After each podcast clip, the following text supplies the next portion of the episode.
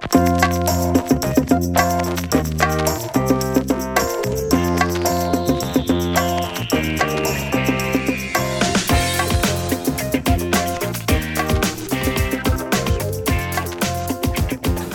días amigos. Como todas las semanas les saluda Mildred Cortés desde su programa desde la EEA, desde la Estación Experimental Agrícola.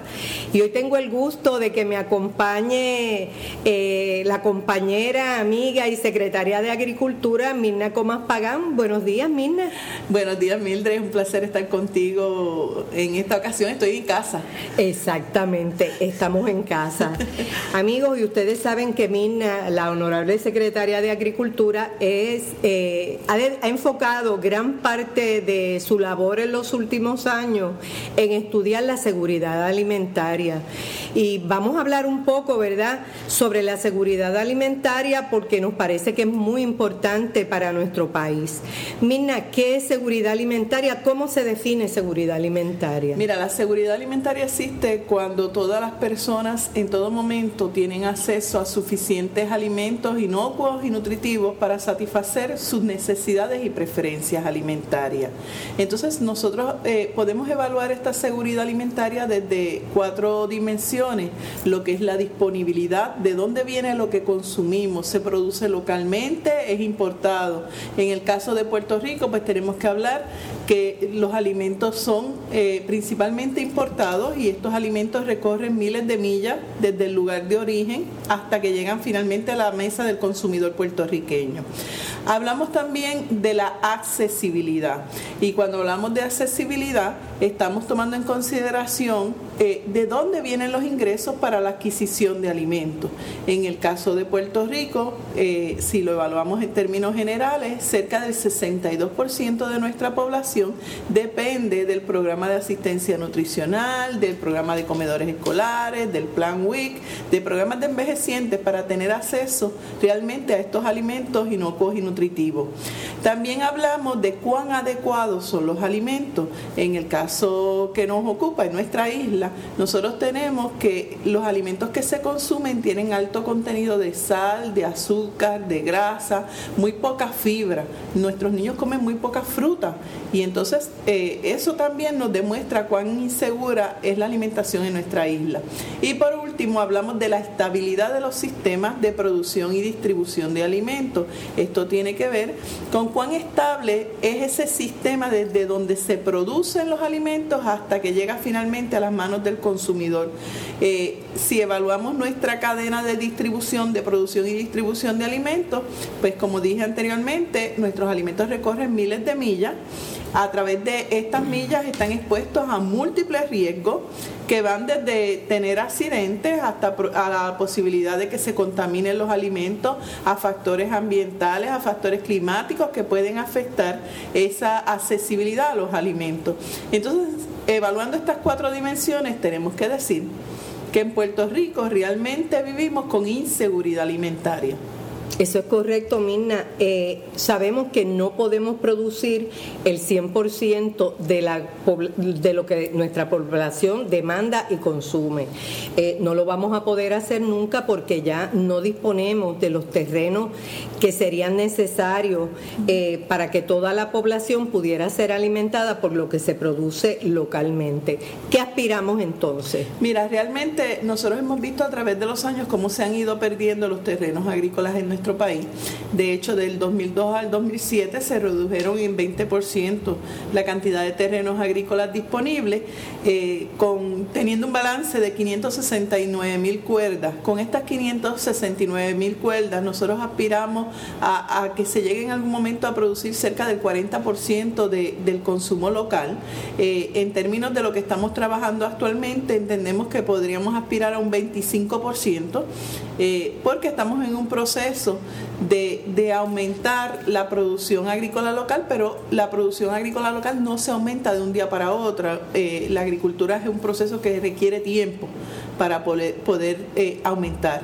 Y entonces, eh, ante el panorama de que actualmente apenas se produce del 15 al 18% de lo que se, se consume localmente, pues entendemos que en estos próximos tres años y medio podríamos estar llegando a un 25%.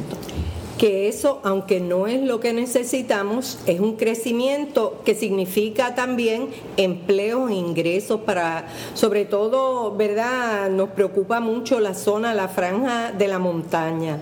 Eh, no queremos que esta zona quede despoblada, la gente tratando de emigrar a los llanos costeros, porque lo que crea es un disloque y en realidad los empleos no están disponibles. Así que tenemos que fomentar, ¿verdad?, la agricultura. Sí, mira, de hecho, eh, nosotros hemos estado evaluando la isla eh, por su capacidad productiva y entonces en la zona de la montaña eh, tenemos unas áreas, por ejemplo, en, en, el área, la zona, lo que es la zona cafetalera de Puerto Rico, donde hay unos 22 municipios que tienen empresas de café. normalmente la gente piensa en esta zona cafetalera como que es la zona donde se produce café. La realidad es que en esa zona, además de café, se producen cítricas, plátanos, quineos, aguacate, eh, yuca, ñame, eh, batata, tenemos este eh, hasta arroz. Hay agricultores que producen arroz para consumo del hogar. Y, y si yo fuera a evaluar la isla en términos de seguridad alimentaria, para mí la zona que presenta mayor seguridad alimentaria es la zona montañosa, porque allí tenemos fincas diversificadas y nuestros agricultores producen bastante de lo que consumen en su hogar. Entonces ellos sí tienen seguridad alimentaria porque son capaces de producir sus alimentos. De hecho, en un ejercicio que hicimos hace algunos, años atrás, le preguntaba a los agricultores qué de lo que ellos producen en la finca consumen en su hogar. Y entonces en ese ejercicio eh, encontramos que ese agricultor era capaz de producir 50 dólares per cápita el equivalente a 50 dólares per cápita eh, de productos que generaba en la finca y se consumían en su casa. Entonces, eh, eh, esto suena bastante lógico porque, por ejemplo, si tenemos un agricultor que produce plátano, y, cada dos semanas lleva un, un, racimo de plátanos a su casa, estamos hablando que este agricultor fácilmente puede estar llevando de 40 dólares a 50 dólares de plátano nada más a su casa, que no tuvo que ir al supermercado a comprarlo, sino que lo generó él mismo para beneficio, para beneficio de él y de la familia.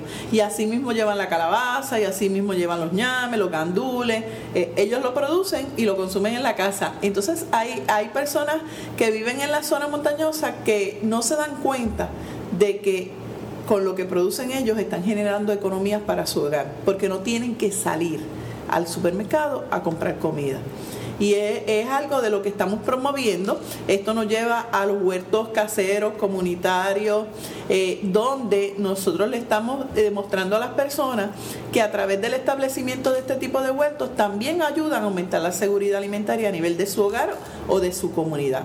Y por eso también eh, en el departamento pues también promovemos el desarrollo de huertos porque entendemos que la seguridad alimentaria se puede, eh, se puede aumentar ya sea por la producción comercial, que son las fincas, o ya sea por el establecimiento de este tipo de huertos. Eh, esta, esta política del departamento de, de, la promoción de los huertos, que me parece que es bien importante, eh, ¿pone en menoscabo eh, la promoción eh, de las fincas comerciales? No, no, neces no, lo sustituye. No lo sustituye y, y lo que tenemos que ver es lo siguiente, por ejemplo, los productos que más se generan en los huertos tienden a ser hortalizas. Y si nosotros vemos la balanza comercial de hortalizas en Puerto Rico, vamos a ver que estas son principalmente importadas. Nosotros producimos hortalizas en, en la isla principalmente para los meses de febrero, marzo, abril. El resto del año, la cantidad de hortalizas que se produce tiende a ser menos. Entonces, lo que estamos consumiendo es producto importado. Realmente con esos huertos estamos sustituyendo importaciones y estamos desarrollando el gusto por el producto realmente fresco. Porque la persona que establece un huerto y prueba un tomate de su huerto, Después va a ir al supermercado, no, yo quiero tomates del país porque son diferentes, saben diferentes. Y así también promovemos el consumo de productos realmente frescos. Eh, yo no sé si tú tendrás mucho tiempo, ¿verdad?, de ir a las redes sociales, pero han proliferado... Eh, eh, en gran medida eh, muchas páginas de, personas que se dedican a los huertos, que fomentan los huertos, que fomentan la producción local. Y eso que están mencionando es un punto bien importante, como que ellos enfatizan que después que prueban el producto que producen en su huerto o que compran en las ferias agrícolas, porque tú sabes que esa también ha sido una tendencia que se ha proliferado mucho, nunca es lo mismo que los productos importados, porque realmente son productos que van de la finca al hogar prácticamente. O sea, la única parada que hacen, si es un huerto casero, pues nada, es ninguna, y la que hacen en, los en las ferias agrícolas, llega a la feria y de ahí va a tu casa. Y entonces la gente está desarrollando el gusto, la preferencia, yo creo que la conciencia, más que nada, por tratar de que lo que se consume mayormente sea producido en nuestro país. Bueno, definitivamente eh, la primera dama tiene su huerto en Fortaleza y, y una de, los hallazgos o de las cosas que más han disfrutado es que los niños que han sido partícipes de establecer el huerto y de limpiar el huerto y de cosechar en el huerto, es que los niños desarrollan el gusto y el deseo de probar eso que ellos cosecharon. Entonces, eh, de esta forma también estamos estimulando el consumo de hortalizas en los niños que tanta falta hace, porque como te mencionaba anteriormente, eh, nosotros tenemos eh, problemas porque los alimentos que están consumiendo nuestros niños y jóvenes tienden a ser productos que llamamos chatarra, porque su contenido nutritivo no es el mejor.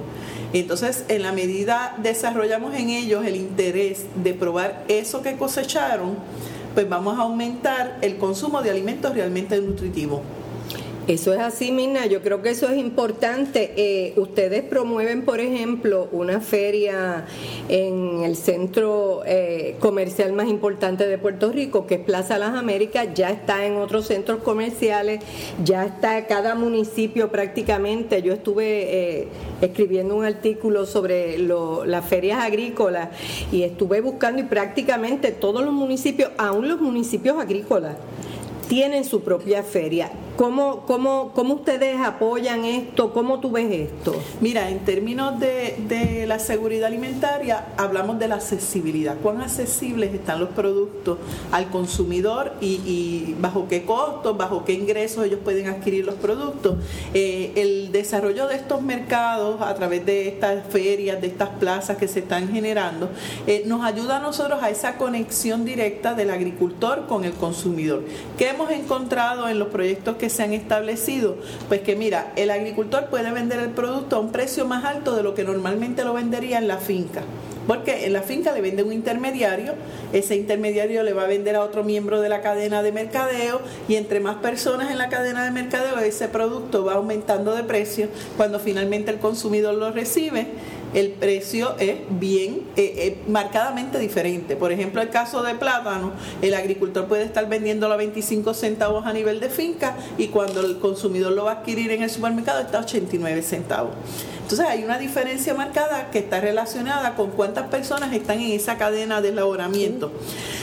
Eh, en este en este en estos proyectos donde el, el agricultor va a estas ferias a vender su producto se elimina todas esas cadenas de mercadeo y entonces el agricultor puede vender el producto a un precio un poquito más alto de lo que lo vende pero no tan alto como lo comprarían en, en, el supermercado el consumidor. Entonces el consumidor adquiere un producto un poquito más barato y realmente fresco. Eh, y, decimos que esto es un win-win para, para ambas partes, una ganancia para ambas partes, porque el agricultor tiene un mejor precio y el consumidor también tiene un mejor precio. Entonces esto ha hecho que aumente la participación de las personas en esta feria buscando estos productos, además que a la vez consumes el producto fresco del país, la diferencia es bien marcada. Sí, Mirna, yo me parece que eso es bien importante. Yo creo que es un lugar de encuentro, se ha convertido en una actividad económica y social también. Eh, se convierte en, algo bien, bien agradable donde, donde la gente de verdad se da cita. Y ahora vamos a los agricultores comerciales. ¿Qué está haciendo el Departamento de Agricultura para que nuestros agricultores comerciales puedan salir adelante con los altos costos de los insumos? Porque sabemos que los insumos para, para, para las siembras agrícolas y para todas las siembras eh, han aumentado de precio grandemente. Mira, hemos estado en un proceso de reevaluar los programas de incentivos, programas de inversiones, programas de infraestructura, hasta el subsidio salarial. Eh, son programas realmente que buscan incentivar la producción agrícola. Nosotros hemos estado analizando estos programas, estamos en ese proceso de análisis de, de estos programas para determinar cómo somos más efectivos en la aplicación de los mismos. Una de las cosas que hemos encontrado con nuestros agricultores y pescadores es que hay desconocimiento de cómo yo puedo eh, acceder a los programas. A esos programas. Eh, hay agricultores que dicen, mira, yo no sabía que yo tenía esa posibilidad. Este, estamos en un proceso de orientar a los agricultores de, la disponibilidad de estos programas eh, y estamos trabajando de la mano con ellos. por ejemplo, lo que es los programas de inversiones e infraestructura, los agricultores en ocasiones traen sus ideas, dialogamos con ellos de, la, de las ideas que tienen los referimos a nuestros agrónomos para que entonces con nuestros agrónomos pues trabajen unas propuestas ya formales donde se evidencia la viabilidad del proyecto y entonces procedemos al análisis correspondiente. Eh, eh, en el departamento, pues como te mencioné, tenemos los programas de incentivo que permiten a los agricultores adquirir equipos, eh, materiales, insumos comunes para la finca. Tenemos programas de inversiones, que esto pues ya, ya tiene que ver con la adquisición de maquinaria y de un equipo más, más sofisticado. Tenemos programas de infraestructura que le ayuda a establecer diferentes estructuras, como sería el caso de Umbráculo, los proyectos de ambiente protegido que están ahora bastante, bastante de moda. Eh, tenemos el subsidio salarial donde se le paga 2 dólares 72 centavos por hora trabajada de, sus obreros agrícolas. Eh, tenemos programas de reembolso salarial donde se cubren parte de los costos de las obligaciones patronales también trabajamos en, coordinación con otras agencias como es eh, la Oficina de Asuntos Energéticos, donde eh, evaluamos propuestas para el establecimiento de fuentes alternas de energía en la finca y entonces mediante un pareo de fondos pues se le ayuda al agricultor a establecer placas solares en una vaquería para, para hacer más eficiente el uso de energía. O sea que, que sí estamos en coordinación, eh, estamos también en coordinación eh, con agencias que tienen que ver con pescadores, para, para ayudarle a los pescadores a adquirir eh, botes eh, para reconstrucción de las villas pesqueras, estamos con, los legisladores, los representantes y senadores buscando asignación de fondos para ayudar a nuestros agricultores. Realmente estamos envueltos en, muchas iniciativas, Mina, y ahora, ahora acabas de mencionar eh, el asunto de, de los pescadores. Estando en una isla, nunca uno percibe que los pescadores y el producto de la pesca nos puede traer seguridad alimentaria. Es increíble, ¿verdad?, que nosotros no hemos tenido esa cultura, porque aquí el producto de la pesca es más un lujo que nada. Un pescado fresco en Puerto Rico es un lujo. O sea, no es que nosotros consumamos pescado cotidianamente a precios competitivos con las carnes ni nada de eso. Eh, ¿cómo, tú ves eh, la pesca, verdad, para la seguridad alimentaria? Los pescadores lo saben, ellos sí lo saben, porque ellos pescan y estoy segura que parte de su dieta diaria es el producto, los, los pescados, los crustáceos, pero ¿cómo ustedes ven eh, la pesca? El fortalecimiento de ese sector para la seguridad alimentaria de nuestro país? Mira, eh, yo considero a los pescadores los agricultores del mar. Exactamente. Y, aquí en el departamento nosotros eh, eh, trabajamos con los pescadores de la misma forma que trabajamos con los agricultores. Ellos tienen derecho a los mismos beneficios que tendría un agricultor. No hay diferencia entre uno y otro. Realmente ambos son agricultores. Y en ese renglón es uno de los renglones que hemos visto más falla, el desconocimiento que tienen los pescadores de los beneficios que pueden recibir a través del departamento, por lo que eh, tenemos un personal que ha estado visitando las 57 villas pesqueras que hay en Puerto Rico. Se han hecho un inventario en todas estas villas pesqueras de, de cómo están organizados, de cuáles son las necesidades más urgentes que tienen estas personas. De esas 57 villas pesqueras, 36 pertenecen al Departamento de Agricultura. Y, y entonces tenemos organizaciones de pescadores, estamos reuniéndonos con ellos para, para dialogar sobre qué alternativas tenemos para aumentar el consumo de pescado en Puerto Rico, de pescado fresco. Y también ayudarlos a ellos a que tengan una mejor eh, eh, cosecha en el mar, una mejor pesca.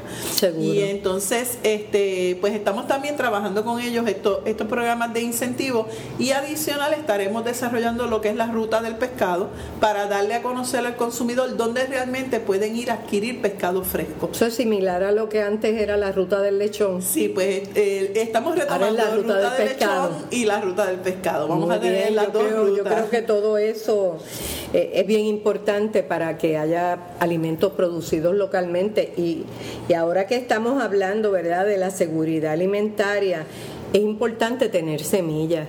¿Qué pasa con los bancos de semilla en Puerto Rico? Mira, realmente eh, la Estación Experimental Agrícola ha estado haciendo eh, investigación, eh, han estado trabajando nuevas variedades de semillas. Yo entiendo que se, se perdió esa conexión entre el Departamento de Agricultura y la Estación Experimental. Hay que retomarla. Y nosotros estamos en ese proceso de retomarla. yo recuerdo hace algunos años atrás que, que la estación hacía análisis de nuevas variedades de, de plátano y una vez se identificaban esas variedades, pues pasaban a la finca Monterrey del Departamento de Agricultura para entonces propagar la semilla y hacerla accesible al campo.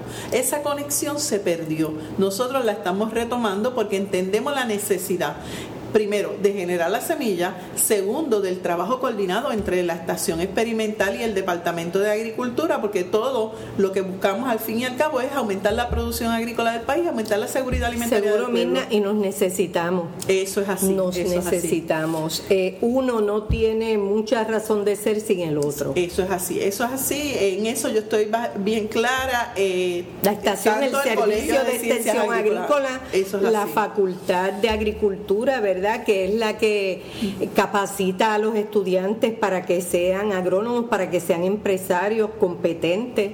Pues a mí, a mí la gente me dice, ¿y usted va a contratar asesores?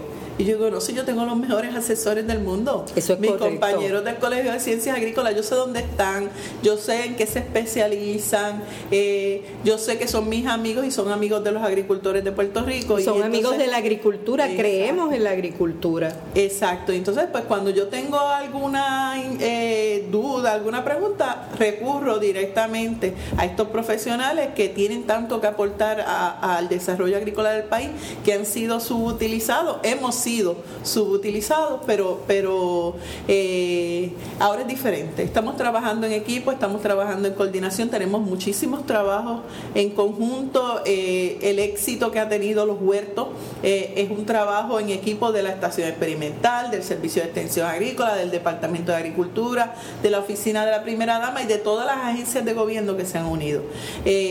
En este proceso seguiremos trabajando para aumentar la seguridad alimentaria de nuestro pueblo mientras aportamos al desarrollo económico del país y generamos empleo. Sí, Mirna, yo la verdad es que lo necesitamos, el país lo necesita, así que te deseamos mucho éxito porque realmente el éxito de esta iniciativa que hay en el, de todas las iniciativas que hay en el Departamento de Agricultura eh, para nosotros poder tener mayor seguridad alimentaria es el éxito de todos. Eso es así. Y es verdad la culminación de todo el trabajo de todos los que creemos en el sector agrícola. Eh, amigos, eh, me despido de la honorable secretaria Mirna Comas Pagán, con mucho agradecimiento por sacar un, un espacio para conversar con nosotros y pronto nos van a escuchar en otro programa enfocándonos más en el trabajo y los planes que ella tiene en todas las áreas en el Departamento de Agricultura. Tenemos eh, mucho que dialogar. Exactamente, muchas gracias Mirna, y mucho éxito. Y amigos, a ustedes, gracias por escuchar su programa desde la EEA. Recuerden que todos los lunes tenemos un nuevo episodio de nuestro programa. Pueden suscribirse en desde la EEA en la siguiente dirección http dos puntos diagonal diagonal biblioteca.eea.uprm.edu diagonal desde la EEA.